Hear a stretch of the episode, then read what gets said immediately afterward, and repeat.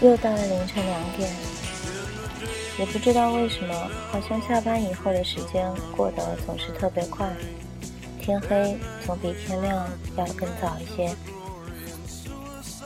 今天手边是一本《三十岁后给自己开家咖啡店》，一个很想开咖啡店的朋友把这本书借给我看。第二天，我又非常巧合的在朋友圈里看见之前的一个好朋友。也刚买了这本书，加上之前上一期节目，我说为了一打粉丝，随便聊一聊自己的生活，结果隔天就掉了个粉。所以今天还是读一段别人的文章吧。倒不是说真的有多关心掉粉涨粉这件事，只是在收听红丸电台的你。我也不想让你感到失望。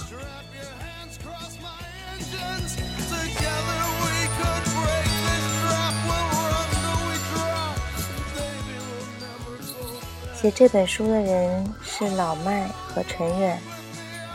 老麦是一名台湾人，向往嬉皮士的生活，爱读书，爱听摇滚，玩过乐队，卖过酱油，管理过工厂。曾经与现实处处交手，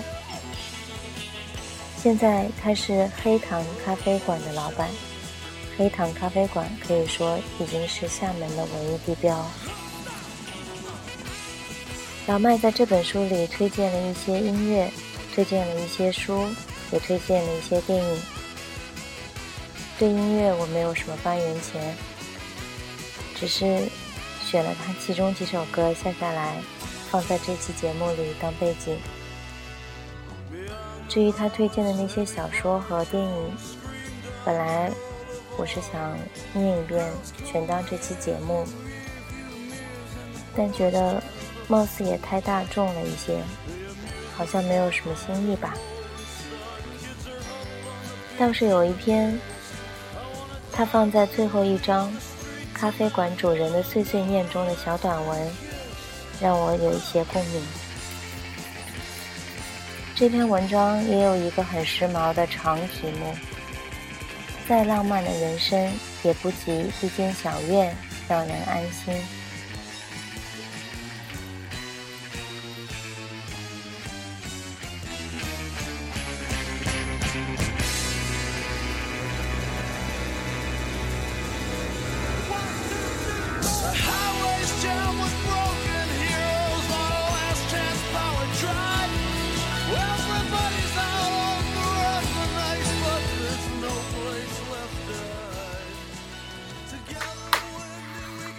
再浪漫的人生，也不及一间小院让人安心。关于家的概念，就像本书开始提到的那样，从一幢老房子开始，家人忙碌的身影，种满植物的宁静庭院，清风拂面。在我还未上小学时，父亲用饼干桶给我做了一个马桶，那时又是我最心爱的宝贝。我最常做的事就是置身院中，大口嗅着新鲜空气，怡然自得地坐在马桶上。我还有一个小把戏，坐在马桶上，把身子整个弯下去，脑袋倒着看世界。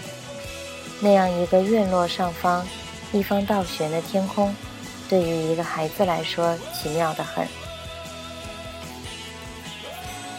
混迹下大白城时。我住过每个月一百八十块的房间，里头除了一张床，什么也没有。我觉得也很好，它的朝向非常好。晴天时，阳光一早就照进房间，像层薄金纱一样铺满整间房。雨天推开窗，清新的空气扑面而来，隐隐还有浪声从远处传来。自然界的各种变化。可以如此直观而细微的被感知，那是令人很愉快的记忆。老黑堂那幢三层的小洋楼是多年后的另一个家。长久以来的漂流浪荡，辗转反侧，终于在这个南方城市的隐蔽小楼里按下了暂停键。院子里养花种草，铺开木质桌椅，客人在咖啡馆里相视而坐，聊天谈心。童年的那个院子，老黑糖的院子，现在黑糖室外的方寸天地。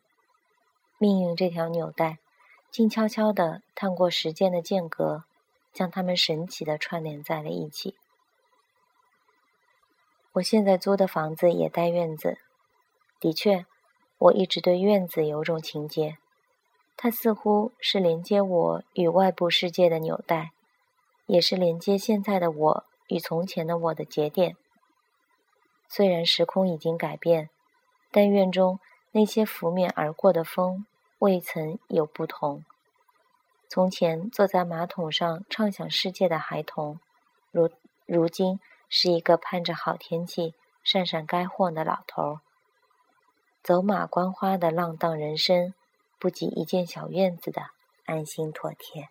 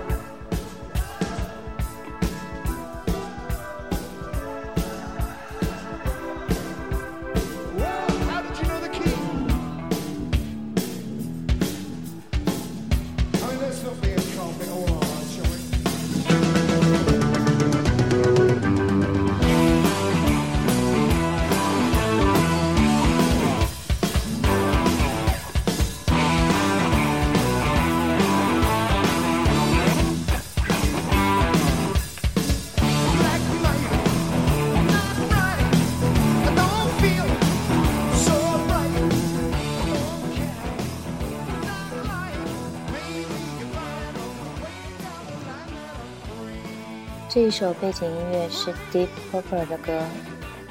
我之所以知道这个组合，也完全是因为曾经在一场陈绮贞的演唱会上，她和她的男朋友曾经飙过吉他。我自己非常想开一家书店，当时去大连的原因，也完全只是为了看一看回声书店，看看这一这一家。一边是海，一边是书的店，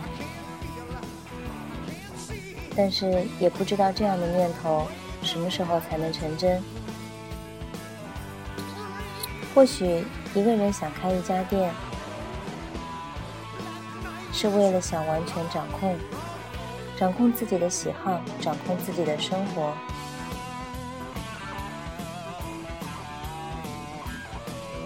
我发现。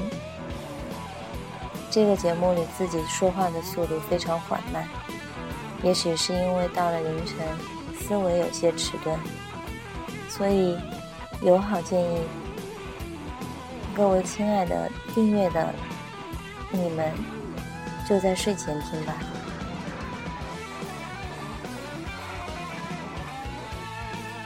就算就算这些话对你没有实际的帮助，就算这些话。不能安慰到你，至少它能催眠你。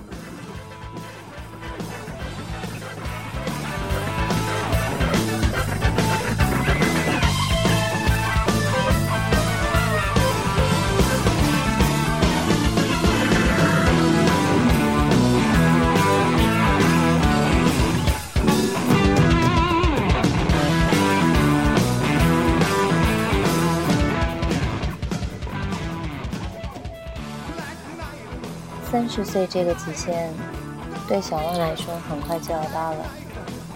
三十岁以后有一家自己的店，也许还是一个遥远的梦想。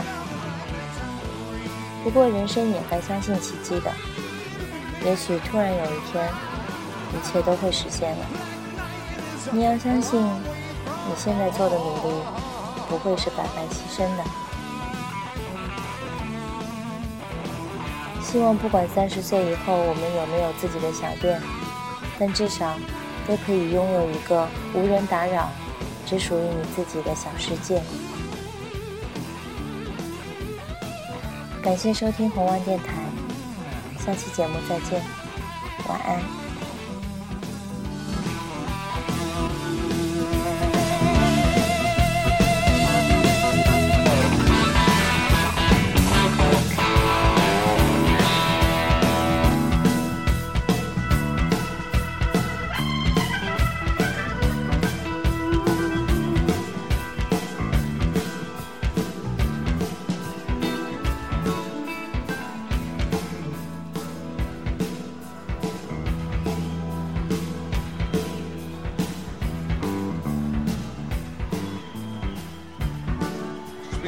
Some of your friends?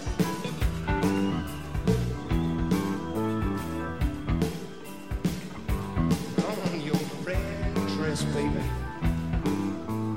I don't think we'll do that tonight. In fact, I gotta tell you, I just want to hear you sing.